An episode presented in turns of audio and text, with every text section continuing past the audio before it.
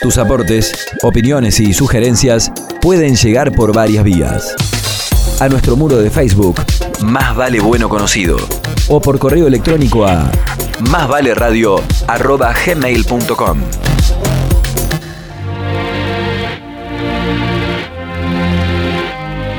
El programa va desperezándose. El invitado de hoy es Javier Ríos, secretario de investigación de la Facultad de Humanidades de Guada. Pero no solo de entrevistas está hecho el más vale bueno conocido de hoy. Más vale bueno conocido. No solo los papers académicos hablan de la ciencia y los científicos. También el arte nos acerca a ese mundo maravilloso. Lo vemos en el cine o en el teatro, lo disfrutamos en la literatura, lo saboreamos en un documental. Nos aproximamos a la galaxia del conocimiento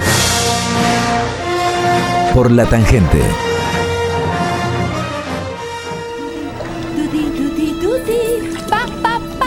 Ahora, Dory, lo repetiremos una vez más. Tu memoria no es muy buena.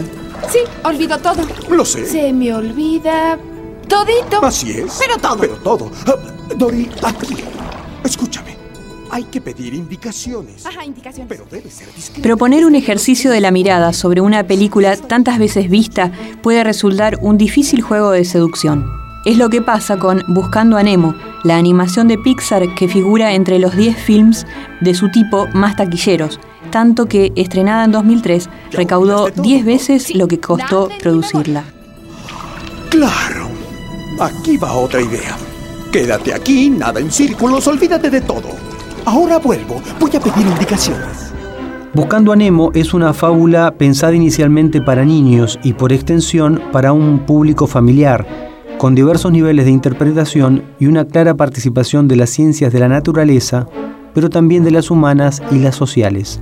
La obra cinematográfica está sostenida por la relación entre un padre sobreprotector y su hijo, deseoso de escapar de sacársela afectiva. Y además, obligado por las circunstancias, porque debe madurar sin prólogos desde el preciso momento en que es raptado de su hábitat natural y convertido en mascota. En ese viaje interior, que metafóricamente se realiza por las profundidades del mar, el papá de Nemo encuentra una compañía, su perfecto opuesto, complementario sin embargo. Esa relación, amigable, oscilante, graciosa, leal, irá poniendo al descubierto distintos modos de ver el mundo de una forma tal que los espectadores se sienten naturalmente identificados. Sobre el final, los itinerarios de los tres personajes confluirán cuando el relato empiece a reclamar un desenlace. La vida en el mar, de extraordinaria belleza, ya es atractivo suficiente para esta historia. En la película, lo marino no es solo paisaje, ni contexto visual, y mucho menos escenografía. Aquí el océano, su flora, su fauna, sus recovecos inquietantes, la indeleble presencia humana, las búsquedas salvajes de supervivencia animal y vegetal, no son el continente, sino parte del contenido. El movimiento de los personajes en ese medio físico, el extraordinario colorido de los entornos y los diferentes tonos que modelan las locaciones son un verdadero logro de la animación, más allá del relato en sí. Por fuera de las excusas narrativas que, como dijimos, están atravesadas por la angustia de un padre que va detrás de su hijo perdido, Buscando a Nemo tiene zonas que pueden inspirar un debate interesante sobre distintas cuestiones. Nosotros subrayaremos algunos aspectos. Muestra, por ejemplo, dos modelos de familia. La tradicional, con la madre dedicada al hogar, a parir y a criar hijos, y el padre preocupado, pero al mismo tiempo equidistante de lo cotidiano. Esa estructura biparental es estremecida cuando la madre y su colonia de huevos es atacada por un predador. De esa familia de peces payaso, solo quedará el padre, Marlín, y Nemo, único vástago sobreviviente. La familia pasará a ser monoparental, pero mantendrá vigente el paradigma característico, de raíz más bien despótica, movido por la urgencia de asegurar la continuidad de la especie, para lo cual la existencia debe ceñirse a reproducir esquemas preconcebidos. Una autoridad férrea, invasiva del padre, que intentará llenar la falta de experiencia de su hijo, figura que es presentada sencillamente como el que no sabe. A la estresante existencia en familia de Marlene se le opone la vida colectiva de las tortugas, con quienes el pez payaso toma contacto en la corriente del este australiana, la más rápida que se conozca, cálida, que recorre de norte a sur la costa oriental de Australia y que vuelve templadas zonas que inexorablemente debieran ser frías. Naturalmente, las tortugas reconocen un semental y una hembra que pone los huevos, pero la relación con los pichones es absolutamente distinta, comunitaria antes que familiar. Disculpen. Mi amiga y yo necesitamos llegar a la corriente del este de Australia. Ah, claro, la CEA. Está en esa dirección. Lo que debes hacer es seguirla.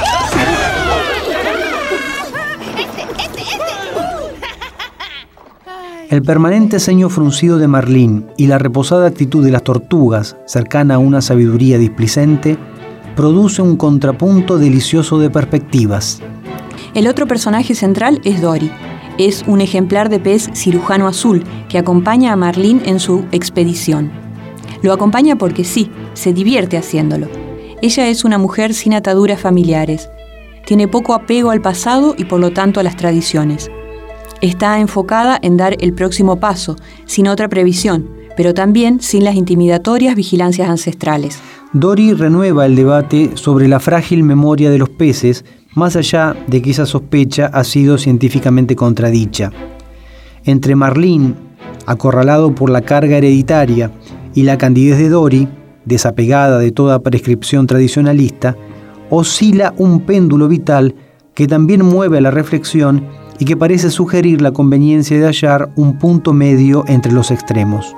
Sobre el final, las circunstancias se oxigenan, entre otras cosas porque Nemo, el hijo pródigo, demuestra que ha aprendido mejor de su experiencia que su padre tradicionalista y puede aplicar en contextos reales lo asimilado en situación de encierro, lo que podría entenderse como una alusión al aula escolar, pero también al entorno estrictamente familiar. Una curiosidad de los peces payaso es que la hembra vive en una colonia con varios machos.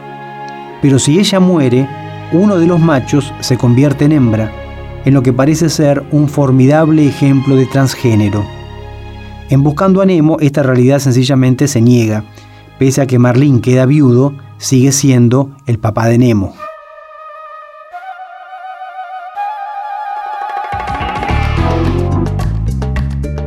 En fin, ¿para qué darle tantas vueltas? Está claro que la transformación natural de un macho en hembra sería un planteo demasiado osado para una película Disney. Pero este detalle no enturbia la frescura y méritos de Buscando a Nemo.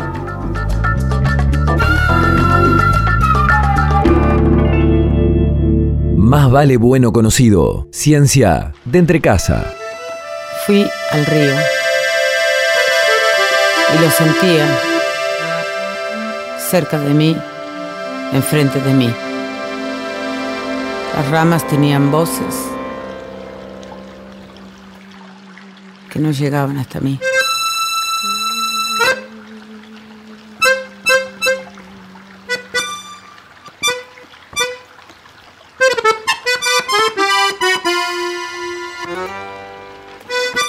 La corriente decía cosas que no entendía.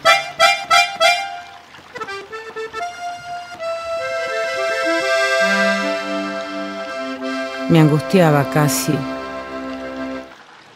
Quería comprenderlo, sentir que decía el cielo vago y pálido en él, con sus primeras sílabas alargadas, pero no podía. Regresaba.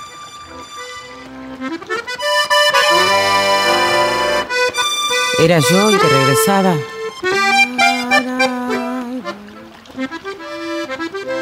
En la angustia vaga de sentirme solo entre las cosas últimas y secretas.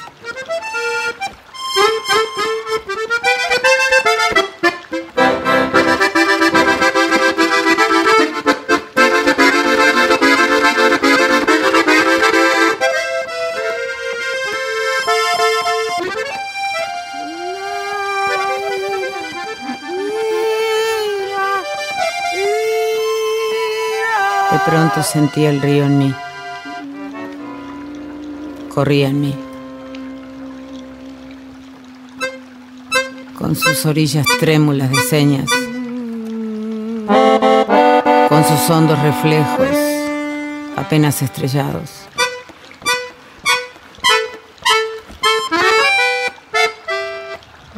Corría el río en mí con sus ramajes.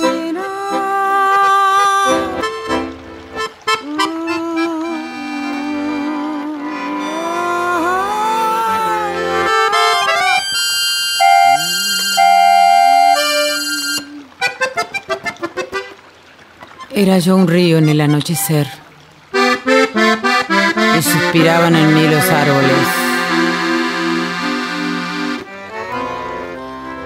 Y el sendero y las hierbas se apagaban en mí.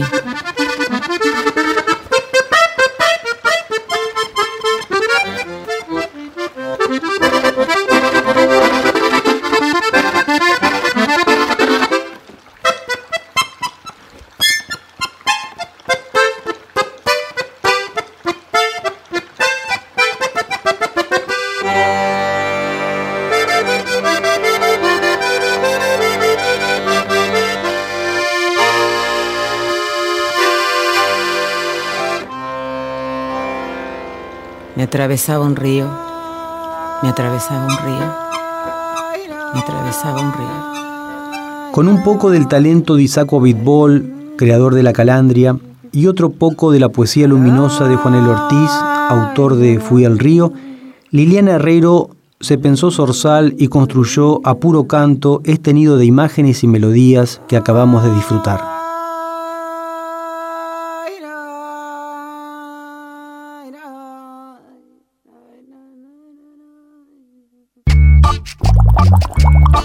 La ciencia sin guardapolvo ni trajecito, ¿eh? Sencillo y de alpargatitas. Más vale bueno conocido. Un programa de entre casa, papacho.